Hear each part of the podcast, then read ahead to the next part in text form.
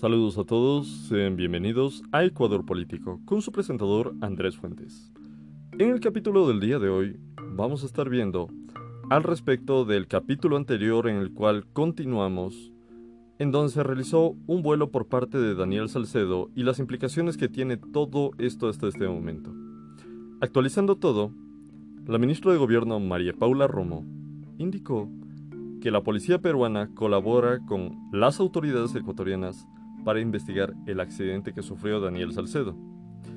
Hasta el momento y con la actualización, el procesado ha recibido una amenaza de muerte. Durante la entrevista que se realizó el día de hoy, 11 de junio, la ministra de Gobierno dio más detalles al respecto de la avioneta a su vez. Salcedo, en este caso, si es que no escucharon el capítulo anterior, es parte de las investigaciones que inició la Fiscalía por peculado en los hospitales del Instituto Ecuatoriano de Seguridad Social. Además, recibió orden de prisión preventiva y se encuentra bajo vigilancia policial en el Hospital Suburbio de Guayaquil. Es sumamente necesario que en estos momentos este procesado esté bajo extrema seguridad porque es evidente que tiene mucha información que dar a Fiscalía. En este caso, lo que podría ajustarse para este procesado es la cooperación eficaz, que se encuentra dentro del Código Orgánico Integral Penal. Mediante esta figura, él podría rebajarse gran cantidad de la pena si es que entrega a todos aquellos que estén involucrados en esta red de corrupción en donde se han robado millones y millones de dólares del Ecuador.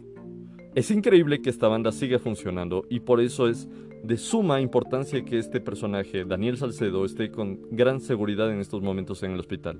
Por eso la urgencia también por parte de Fiscalía de que se lo traslade a Quito, porque posiblemente estas bandas, estas mafias que manejan los hospitales, estén más controlando lo que son sectores de la costa y no tanto aquí en Quito. Por supuesto, de acuerdo a la ministra Romo, en la avioneta en que se fugaba Salcedo a Perú viajaban no cuatro como anteriormente se había indicado, sino cinco personas. Cuatro de ellas ya han sido identificadas, pero había un quinto pasajero cuyo paradero se desconoce hasta el momento. Lo que había indicado es que al momento de llegar la avioneta, después del accidente, los recogieron dos autos y los trasladaron a un hospital. Los datos que se tiene hasta el momento y como ha ido indicando la ministra Romo es que cuatro personajes o cuatro pasajeros han sido identificados con los nombres de Daniel Salcedo, Jocelyn Mieles, César Rodríguez y Daniel Alcíbar. Dos autos recogieron a los pasajeros accidentados y los llevaron a un hospital en Tumbes. Un quinto pasajero está desaparecido y se habría fugado a bordo de uno de estos autos. Salcedo habría usado la identidad de Abraham Muñoz Vélez para viajar. Sin embargo, este ciudadano Muñoz hasta el momento no está implicado en la red de corrupción. Y ojo como lo digo, hasta el momento. El lugar donde se accidentó la aeronave era justamente el sitio donde pretendían aterrizar en Tumbes. La matrícula de la avioneta no fue adulterada en el aeropuerto de Guayaquil, sino que se la cambió en Puná antes de salir a Perú. Adicionalmente, ahora se conoce que Alfredo Espinosa piloto de la avioneta, se habría registrado como copiloto y fue quien falleció en el accidente. El cuerpo de Espinosa será repatriado el día de hoy. Su arribo a Guayaquil está previsto para las 18 horas 19 horas, que ya estaría siendo más o menos las horas de la noche. Gracias a la gestión de sus familiares, el piloto de 43 años será enterrado en el cementerio privado Jardines de la Esperanza.